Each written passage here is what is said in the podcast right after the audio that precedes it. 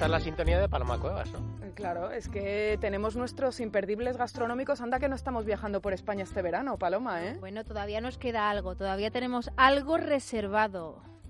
¿Dónde nos vamos a ir? Nos vamos a ir a Cuenca con una manchega extraordinaria. No me digas más, no me digas más, porque es que yo, fíjate, fíjate que he dicho. Eh, veo una cabecita ahí asomada al cristal y me parecía que era la melena morena de Esmeralda Ruiz. Y he dicho, tate, que aquí hay tomate. Tate, que va a venir Esmeralda con su imperdible gastronómico. y no me equivocaba, ¿eh? Efectivamente, porque ojo al imperdible que nos ha dejado Nieves. Hola a todos los oyentes de Es la tarde de Dieter, soy Esmeralda Ruiz y yo os voy a llevar de ruta gastronómica pues por mi tierra, por Cuenca. Concretamente nos eh, vamos a ir hasta el casco antiguo. Allí está el figón del Huécar, donde además de comer estupendamente bien, vamos a tener una vista privilegiada y el sitio, el sitio tiene mucha historia. Como pista el autor de esta canción.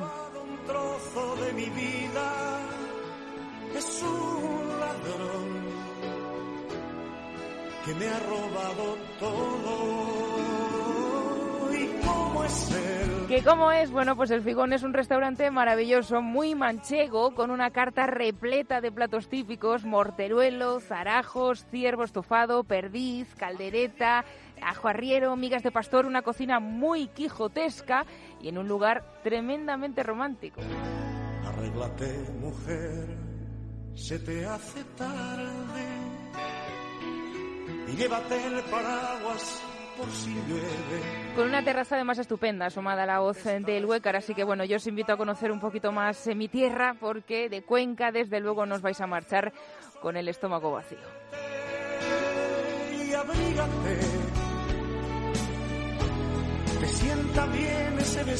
Cuenca yo no me lo pierdo, pero claro, después de la recomendación de Esmeralda y el Figón y encima eh, con Perales, eh, supongo que hemos indagado todavía más, Paloma. Como os podéis imaginar, hemos indagado, hemos hablado con su dueño, con Jesús, que nos ha contado gran parte de la historia de este sitio. Pero Nieves, primero la comida. Tenemos, por ejemplo, el ajuarriero suave de bacalao, tenemos las migas mm, ruleras de pastor, la miga es el pan que comían los pastores. Tenemos el morteruelo, que es eh, un nombre contundente, pero es el plato que te he mencionado, hecho a base de caza menor, de liebre y de perdiz fundamentalmente. Tenemos también eh, el cochinillo asado, tenemos los corderos, el cordero relleno con pasas, piñones y foie, y luego tenemos las berenjenas rellenas de cangrejo de río. Pero como decíamos al principio, Jesús nos ha contado la historia que envuelve a este lugar. La singularidad de este figón del Huécar es que está instalado en la que fue casa de José Luis Perales. En la Edad Media fue eh, punto de encuentro de, la Mesta. La Mesta era aquellos... Eh, aquellas transhumancias que subían de los ganados del norte hacia el sur y en su momento fue importante y eso ha marcado las señas de identidad de, esta cocina. Es una casa que se compone de varias plantas, es espectacular porque está eh, asomada a la hoz, enclavada materialmente en lo que sería una de las cornisas de las casas colgadas y donde digamos que hemos basculado hacia, hacia las partes culturales, el arte, la música. Eh, tenemos aquí, por ejemplo, el espacio de Gustavo Torner, tenemos la casa de la Fundación Saura, tenemos el pequeño museo más bonito del mundo que es el Museo de Arte Abstracto que fue fundado por Fobel en colaboración con Gustavo Torner. Eso es vender el lugar, ¿eh, Paloma? Lo decíamos, se lo comentaba yo a Jesús, digo, Jesús, esto es vender tu tierra y amar tu tierra también. Pero tengo otra anécdota que contaros. Nos decía Jesús que es verdad que el nombre de Perales pues tira mucho, sobre todo al turismo que viene de Sudamérica, pero dice que en el Figón del Huécar pues prefieren por respeto también a Perales no explotar la figura sobre todo los sudamericanos, se hacen fotografías en la puerta, ¿no? Porque allí es un ídolo, aquí es gente importante para la generación, no de los jóvenes que no los conocen tanto, para la generación de nuestros padres sí que era un referente, pero en Sudamérica sí, entonces ves a muchos colombianos, ecuatorianos, venezolanos que inmediatamente se ponen al lado del rótulo de la entrada y se hacen la fotografía, ¿no?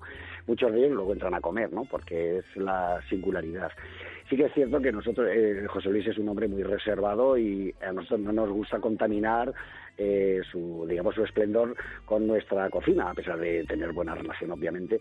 Y dentro de no tenemos ninguna fotografía suya ni nada similar, a pesar de que tenemos fotografías con él, ¿no? Pero es como respetar eh, su propia trayectoria y nosotros hacemos otra cosa. Aunque es verdad que el núcleo común es la casa, pero y esa nostalgia sí que les aporta un plus y una emoción determinada a la gente que te hace muchísimas preguntas nos decía eso, ¿no? Que por respeto prefieren eh, no tener allí fotografías, aunque sí que las tienen, claro. Y me parece perfecto, oye, Muy, muy correcto, sí, sí, sí. O sea, hombre, Hoy me vais a perdonar, ¿Por qué? ¿Por qué? porque me he traído todo imperdible. Ah, Me he venido arriba y digo, mira, en lugar de uno, dos.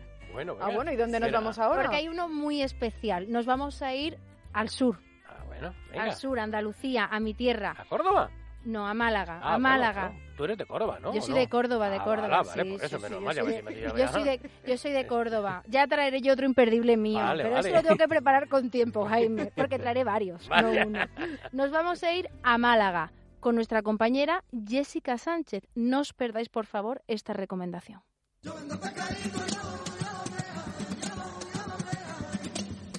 Con esta canción me viene que ni pintada, porque si vais por mi tierra, por Málaga, no os podéis perder cómo subastan los platos en El Tintero, un restaurante tipo chiringuito ubicado frente al mar, en la mismísima playa del Dedo, en el barrio del Palo, y que está especializado precisamente en el pescadito frito y en los pescados a la brasa. El modus operandi, imaginaos, es el siguiente. El camarero sale de cocinas voceando los platos, llevo esto, llevo lo otro, y el cliente levanta la mano para que le lleven una a su mesa. Calamarito, puntillita, los chipirones. Concha fina. Bueno, ya os digo que es un espectáculo. La verdad es que algunos de sus camareros tienen mucho arte. El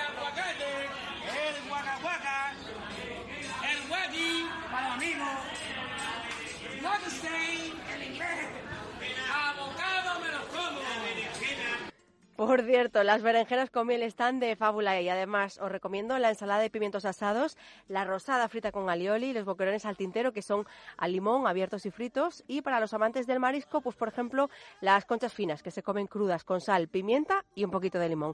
Ojo que aquí el pajar también tiene su gracia, te cobran según el tamaño de los platos. Hay cuatro y cada uno tiene su precio, da igual lo que contenga. Y además no tenéis que pedir la dolorosa, porque va a salir un señor gritando entre las mesas, oiga que mire, que mire, que yo cobro, oiga, que yo cobro. Levantáis la mano, él se acerca y, bueno, no os asustéis porque os va a hacer la cuenta en el mantel de papel, claro.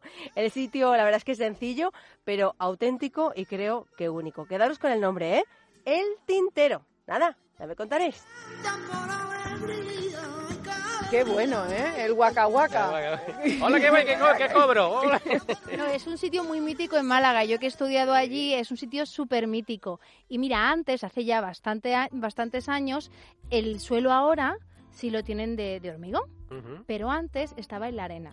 Ah, sí. ¿Y ¿eh? qué pasaba? Que mucha gente los platos los enterraba en la arena para creer. que no les contara. No Esto ya no es como cuando en el País Vasco te de tomaban los pinchos. pinchitos y alguno a lo mejor, ay, que se me ha caído de la barra y tal, y el pincho se puede camuflar, pero un plato... Plato. Yo no lo he visto, pero me lo han Ah, contado. bueno. ¿eh? Bueno, ¿Eh? ¿Eh? bueno, bueno. Y eh, tenemos algo más. Hemos mm, buceado en, en este imperdible de nuestra Jessica Sánchez. Pues como imaginas, Nieves, sí, hemos hablado con, su, con uno de sus dueños, con Eduardo, que nos ha contado que este restaurante tiene más de 30 años, que primero fueron sus padres y ahora son los hijos los que están al frente.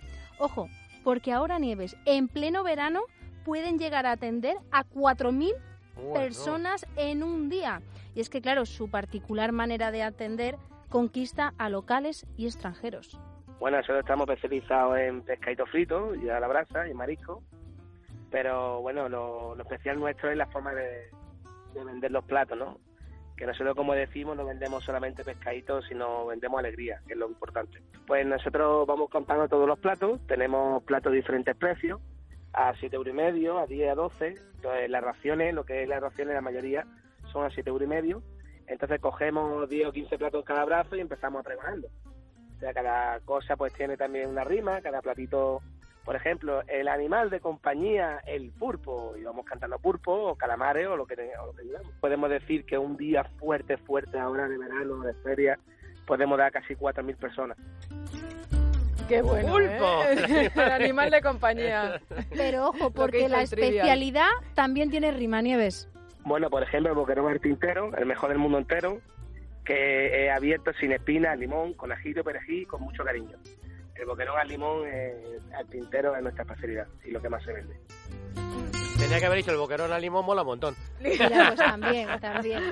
Pero nos quedamos con ese, el boquerón al tintero, el mejor, del, mundo, entero. Hombre, Sí, hombre, señor. hombre. Bueno, Paloma, muchísimas gracias porque ha sido una sección magnífica, ¿verdad? Y nos guardamos todos los imperdibles. Nos queda, queda pendiente la de Córdoba, pero Sí. Esa será especial. esa será ya. Esa necesita una preparación especial. Eh, como digo, muchísimas gracias y ahora que, que tenemos nuestro typical Spanish, Hombre, ¿no? claro, claro, Eh, claro que porque, sí. Vamos, oye, hay que seguir lo- con lo- la- los bares, el pulpo, todo es typical Typical Spanish, pero Spanish. también eh, tenemos tenemos otras cosas typical Spanish que no sé si Ana nos llevará esta vez y nos conquistará por el estómago Ya o a nos ver conquistará por otras cosas. Ana, ¿con qué vamos? Pues hoy os voy a conquistar con la risa. Ah, bueno, que es está muy muy bien. también. Tú ya sabes ¿eh? que las dos palabras más bonitas que hay son humor y amor. claro. Así que Ya conquístanos está. por la risa. Perfecto, muy bien, porque no hay nada más típico, yo creo, español Sí, que el chistes, reírse, venga, que el reírse, los chistes, porque a ver, hay, todos tenemos gracia, ¿no? Hay quien más, quien Sí. menos, pero eh, es un lema mundialmente conocido que los españoles nos tomamos un poco la vida a cachondeo. Entonces, como somos graciosos, pues vamos a hablar de eso. ¿Y con y quién eso- vamos a hablar o qué vamos a hacer? Y eso lo refleja muy bien un dúo que nos ha acompañado desde los años 80, que si hay algo español, pero que muy español, es este grito. Espérate. ¿Qué pasa? ¡Sarini! ¡Baja! Este era el de Joshua, ¿no? También. O sea, que también nos vamos a, Como a te los ahogues, te humoristas mato. de la, de la tierra de, de la tierra de Paloma. Sí, sí, Eso sí. es, gritar por la ventana, Sí, que sí, hay sí. más español que eso. Bueno. Cuando te llaman a tu madre por la ventana, bueno, igual ya eso es un poco más antiguo, pero hay muchos pueblos y muchos barrios que se sigue haciendo. ¡La y hay-! Exacto, y hay un dúo cum- cómico que lo convirtió, ese grito, en su seña de identidad, que es, como ya sabéis, los morancos. Desde que triunfaron con sus personajes de Antonia y Omaíta, no han parado de hacernos reír porque, eh, aunque han tenido que adecuarse a los nuevos tiempos. Entonces, hoy lo que vamos a hacer es mirar al presente. ¿Mm? Hoy traemos tres versiones que han hecho los morancos de temas de actualidad Muy y bien. que eh, han versionado ellos y que cantan ellos. Eh, hacen todo tipo de versiones, ¿eh? aunque cuando la actualidad la marca la política, pues no tienen problema en ponerse en la piel, por ejemplo, de Susana Díaz.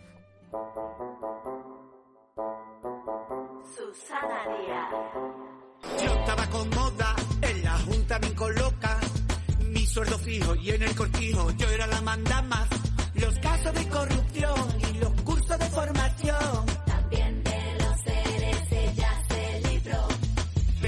Yo estaba notando que alguien estaba pactando. PP y Ciudadanos querían gobernar, solo les faltaba el abascal. Yo ya no pinto nada. Y bueno, hay veces que no todo es política, porque, bueno, eh, aunque hablemos constantemente de política, hay otros temas de actualidad. Yo no sé si esto Susana se lo tomó bien. imagino, Pues no sé. imagino que, Bueno, que con, no. bu- con bueno, si ahí tiene sentido el humor, que yo creo que sí, pues se lo tomaría bien. Yo creo que no. Pero bueno, Hay vamos a hablar... ¿Tú crees que no, Yo no? creo que no, por, Vale. porque quien vea el vídeo y va a ver eh, a uno de los morancos disfrazado Ah, bueno, de Susana bueno. Díaz con su peluca, Sí, sí, eh, sí. totalmente la caricaturiza, ¿no? Claro, Entonces, pues, en exceso, ¿no? Exacto, es Bueno. muy difícil tomárselo a bien. Vale, vale, Ah, bueno, aunque si Susana Díaz, eh, bueno, pues se le toma risa, sobre, tiene como es bueno reírse de sí mismo. Pues ya está. Pero bueno, vamos a lo importante aquí, que es Isabel Pantoja. Muy bien, venga, muy bien, muy bien. Porque, sabéis, hace un par Muy de meses también. Isabel Pantoja Bueno. e irrumpió en Supervivientes con todo lo que se conlleva. No sabemos si cobra 80.000 o 100.000 euros a la semana, pero lo que sí sabemos es que los morancos hicieron una versión que no tiene precio de su paso por el concurso. A la isla llegué y tuve que saltar. Que coste que me lo pensé. Media horita nada más. Con Chabelita y Paquirrín. Yo aprendí a sobrevivir y entenderán que a mí ya no me asusta nada. Gracias Maribel, esta soy yo. Lo mismo te canto una copla que te un obrero. Yo resisto un vendaval, yo resisto hasta un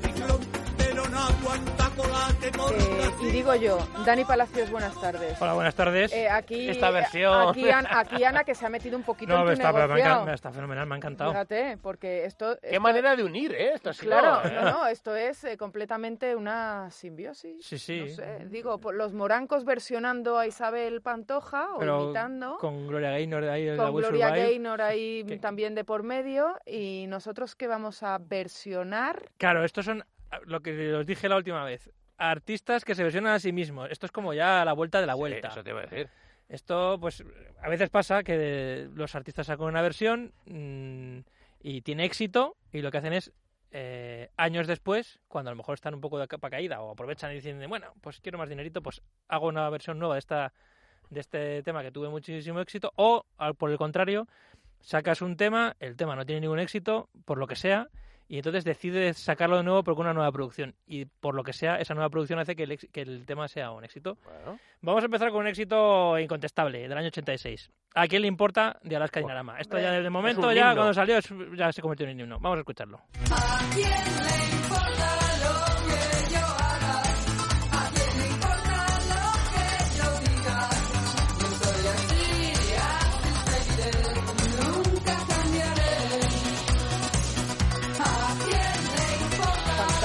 y, Eh. y una de las canciones que marcan una época. Un himno. Sí, Claro, sí, sí, es sí, un sí, himno. totalmente. Totalmente. Eh, Alaska cuando formó con Nacho Canut eh, Fangoria, lo que dijo en, su- en un primer momento es que no iban a volver a atacar eh, los, eh, los antiguos éxitos, es decir, los- ni a quién le importa, ni bailando, ni de Sí. nada, ya esa etapa la hemos cerrado, pero la gente se lo seguía, se le seguía Claro, pidiendo, por favor, claro. a quién le importa, estos temas que, que forman parte de nuestra, de nuestra banda sonora de nuestra vida y tal. Eso es. Y al final cedieron y dijeron, bueno, pues venga, vamos a sacar versiones, en vez de hacer tocar la, la versión que hacíamos en el año 86, pues vamos a hacer una versión nueva, eh, vamos a producirla de, de- de nuevo con, con- con los nuevos avances que tiene la época, con el que además a ellos les gusta mucho el- la tecnología, el synth pop y, de- y estas cosas. Pues vamos a hacer una versión, pero en 2011. Entonces Fangoria sacó su propia versión nueva de ¿A quién le importa? Que sonaba así.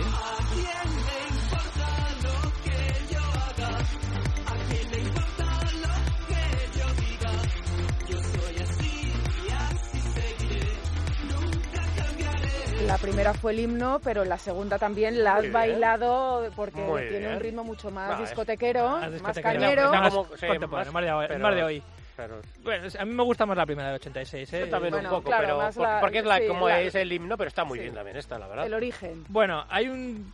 Esta canción que va a sonar ahora me, me- me encanta. A mí me gusta más la, la segunda versión, pero la primera suena como un poquito de un poco de modeo, un poquito como anticuada, aunque es es del año 82. Pero el Here I Go Again primero de White Snake me, suena, suena eh, mucha, muy poca gente lo, lo conoce, pero esta es la original, esta del 82. Suena así, a ver qué os parece.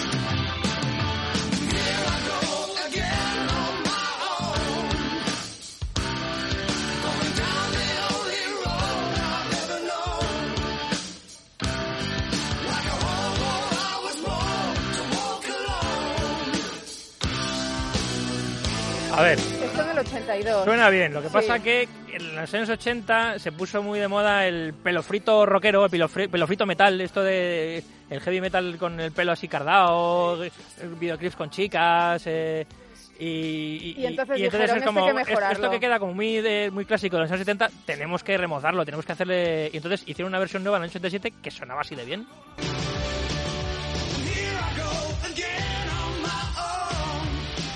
Mejor, ¿eh? Yo creo. Mucho, para mí mucho mejor. Sin duda, sin duda.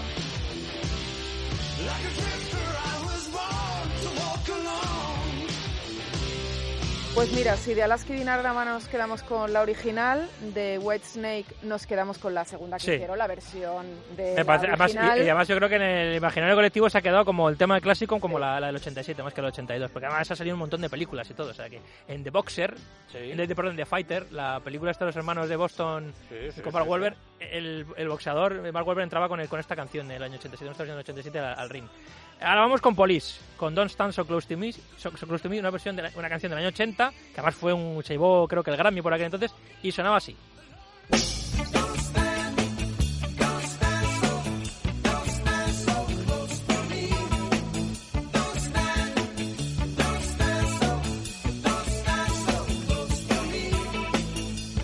Y a pesar del Grammy, decidieron mejorar aún más. Sí, lo que pasa que eh, sacaron una versión en el 86 que sonaba como a despedida. Los polis se, se retiraron, entonces sacaron una versión de esta canción, pero sonaba como a nostálgica, es como un poquito más pausada y con un, un tono más triste. Esta original sonaba como un poquito un tono más alegre, ¿no os parece? Parece que suena Sí. así. Pero ahora- ya si escucharéis la del 86 que suena como, como pues eso, un poco no- nostálgica y un poquito como, pues eso, como un poquito más triste. A ver qué os parece.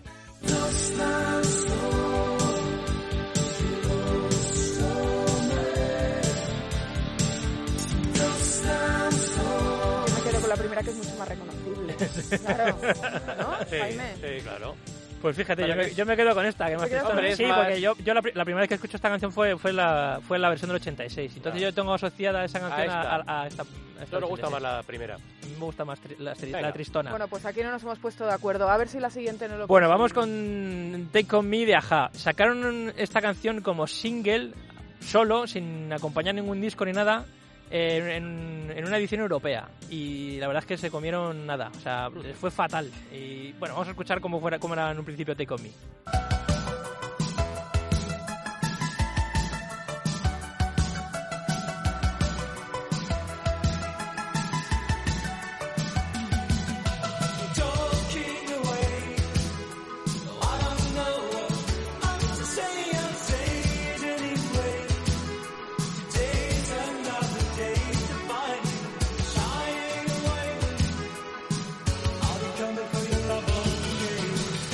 Bueno. ¿Y esto de qué año es? Esto es del año 84. Vale. Un año después se juntaron con un productor que dijo, mira chicos, sí que pues yo os hago un disco, o hacemos el Hunting High and Low, que es un disco que fue un pelotazo, pero esta canción la tenemos que grabar de nuevo y hacerla un poquito más audible y que, que tenga más calidad.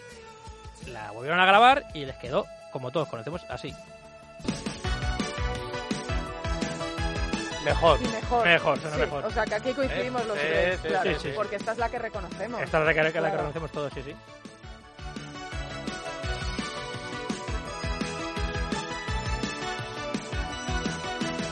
Otro que se versiona a sí mismo, George Michael. George Michael, eh, con su primer éxito en solitario, Carles Whisper, eh, él la grabó con un grandísimo productor, se fue, creo que se fue a Miami, que creo que se fue a grabarla, tenía muy clara cómo era la, cómo tenía que ser la canción, y se estuvo bastante tiempo grabando con muchas sesiones muy largas, pero el resultado final no le gustó.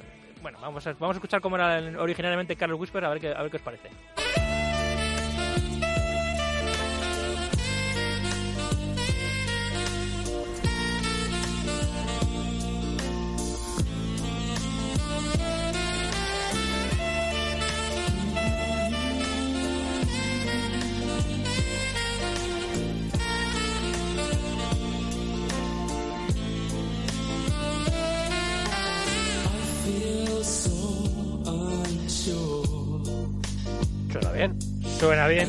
Pero George Michael decía, no, me gusta". no, me gu- no es lo que yo tenía pensado. Entonces dijo, la voy a grabar otra vez entera de nuevo. Todo, saxo, el- mi voz, todos los arreglos de nuevo. Y sin decirme nada, ¿cuál te gusta más? A mí me gusta más la que grabó después George Michael, suena muchísimo Vamos a mejor. ver. Mejor. Muchísimo mejor, vamos. ¿Dónde va a parar? ¿A que sí? Además, el saxo que suena aquí de Sí. maravilla, vamos.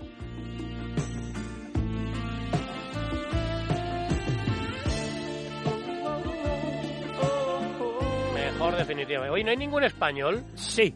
Eso, eso. Eh, que- que no hay Como, ningún- como le llama Federico, Miguelito Bosé. Ah. Miguelito, Miguelito Bosé tiene un, bueno, tiene muchos himnos, pero seguramente el más reconocible y más famoso de todos sea Bandido, Sí. Amante Bandido que sacó en, en el año 84, que sonaba ya de por sí muy bien. Vamos a escucharla.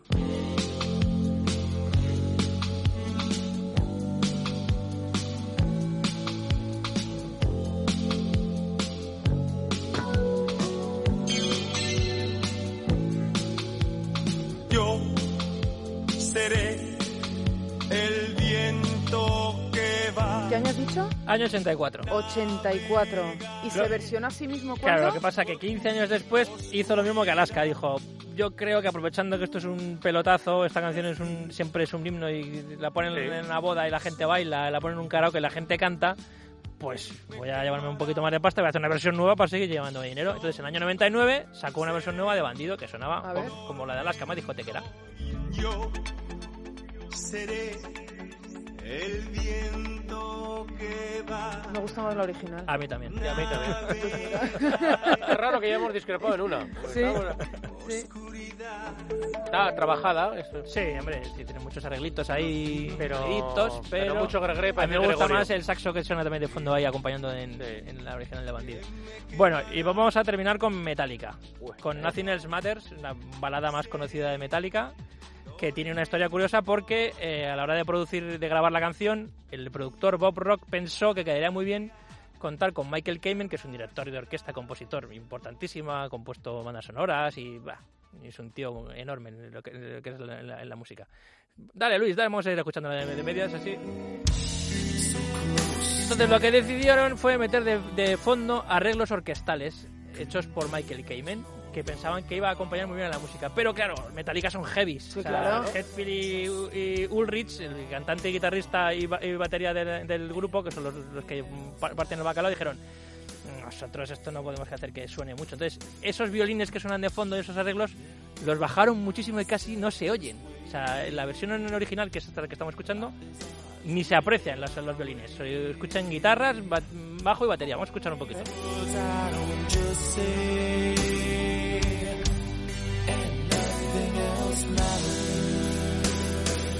Pero si tienes un equipo bueno de música y subes el volumen, se aprecia, se ven los, se escuchan los violines ahí de fondo. Entonces, un día estando eh, decidiéndolo cómo iban a sacar este single a la venta, pues deci- decidieron, oye, ¿por qué no sacamos una versión de este No Tienes Mates, pero sin guitarra, o sea, con una guitarra, quitando el bajo, quitando la batería y hacemos que los sonidos, los sonidos, los arreglos orquestales que nos han sonado, que nos ha hecho Michael Kamen, que se oigan, porque ya que los hemos utilizado, y entonces lo sacaron con el single para que la gente lo conociese. Entonces sacaron la versión que ellos llamaron Acoustic Elevator, es decir, acústica para ascensor. De esto que te pone cuando estás esper- esperando en, la- en el dentista y tal.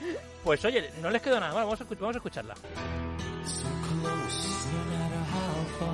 Mejor. Mejor, sí, sí, sí. Queda bien, sí, hombre. A mí, a mí me gusta más la original, pero Pues tiene, no, tiene gracia. A mí, a mí esta ¿También? también me ¿Ha gusta. mejor? Sí, el arreglo está muy No, bien. Michael, bueno, de hecho, aquí surge una historia una- muy curiosa en la que eh, Michael Kamen se encontró con Metallica. Después de grabar con ellos, nunca le dijeron nada. Me- Metallica, como haciendo de tipos duros, nunca le dieron las gracias ni nada. Entonces quedaron un día, eh, se, se encontraron por casualidad un día con él y dijeron: Oye, nos gusta mucho lo que nos hiciste para la canción de Metallica. ¿Podríamos hacer a lo mejor un día algo y tal? Y estuvieron años, años sin hablar hasta que un día decidieron una llamada de teléfono Michael Kamen. Oye, que al final vamos a hacer algo. Y entonces hicieron grabaron un disco en directo con la Orquesta Sinfónica de, de San Francisco dirigida por Michael Kamen. Entonces ahí lo que en un principio Michael Kamen hizo para Nothing Matters para esta canción, al final terminó convirtiéndose en un disco entero en Qué directo bueno. muy chulo. Una buena historia. Qué bueno, qué Una buena bueno. historia para terminar. Una buena historia. eh, muchísimas gracias, Dani. Gracias a ha vosotros. sido un placer y muchísimas gracias por este mm, recorrido musical que nos has ido haciendo a lo largo de estas semanas de verano. Gracias a vosotros. Muchísimas gracias. Pues mira, vamos a seguir viajando y además Claro. hoy nos vamos a ir muy lejos. Nos vamos a ir con Kelu Robles al desierto de Atacama. Y fíjate porque hay que abrigarse, que ahora ellos están en invierno. Sí, Nosotros sí, aquí estamos en, en verano, que no, ropa, no- pero- y allí ellos van con abrigo. Adelante, Kelu.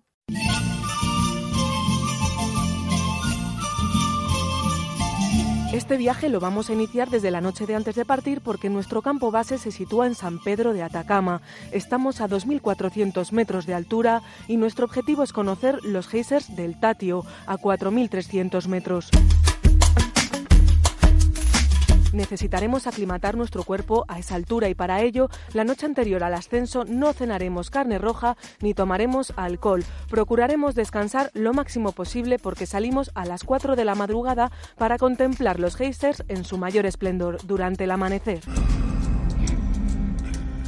Tras dos horas de trayecto atravesando carreteras en dudoso estado y caminos de tierra, llegamos hasta los geysers del Tatio, uno de los mayores campos geotérmicos del mundo, compuesto por 80 fumarolas activas. A partir de ahora debemos seguir escrupulosamente las indicaciones de nuestro guía Hernán Hurtado. Debido a que nos encontramos a una altura de 4.300 metros sobre el nivel del mar, no es recomendable correr todo el tiempo solo caminar. Siempre todo con calma, no acercarse demasiado a los geysers es peligroso. No tocar el agua porque está hirviendo a 85 grados centígrados. No inhalar el vapor de las fumarolas. Algunas veces es inevitable, pero traten siempre de no hacerlo. No hemos comentado el tema de las temperaturas en el desierto de Atacama, donde hemos pasado de los 40 grados centígrados del día a los 12 grados bajo cero de la noche. Y la otra cuestión que cabe aclarar previamente es, ¿sabemos que en un geyser? Hay una capa de rocas ígneas, se calientan a de 200 a 600 grados. Las aguas, inicialmente frías, descienden por las fisuras y al ejercer contacto con estas rocas calientes,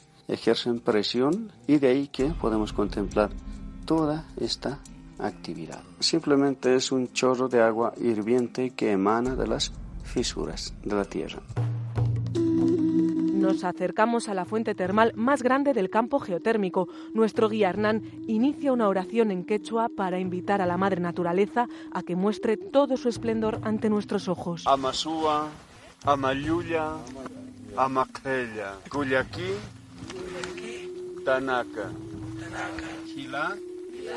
Y entonces ocurre.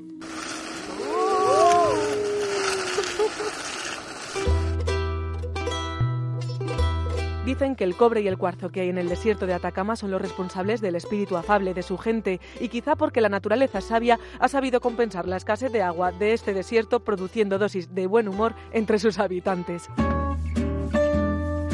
Tampoco la escasez de agua ha impedido encontrarnos en nuestro viaje de vuelta a San Pedro con vicuñas, guanacos, chinchillas, flamencos y gaviotas andinas en libertad. Los geysers del Tatio son solo una muestra de toda la riqueza natural del desierto de Atacama en el que, al caer la noche, nos esperan sus estrellas. El cielo en el hemisferio sur es distinto al que vemos desde el hemisferio norte y desde España.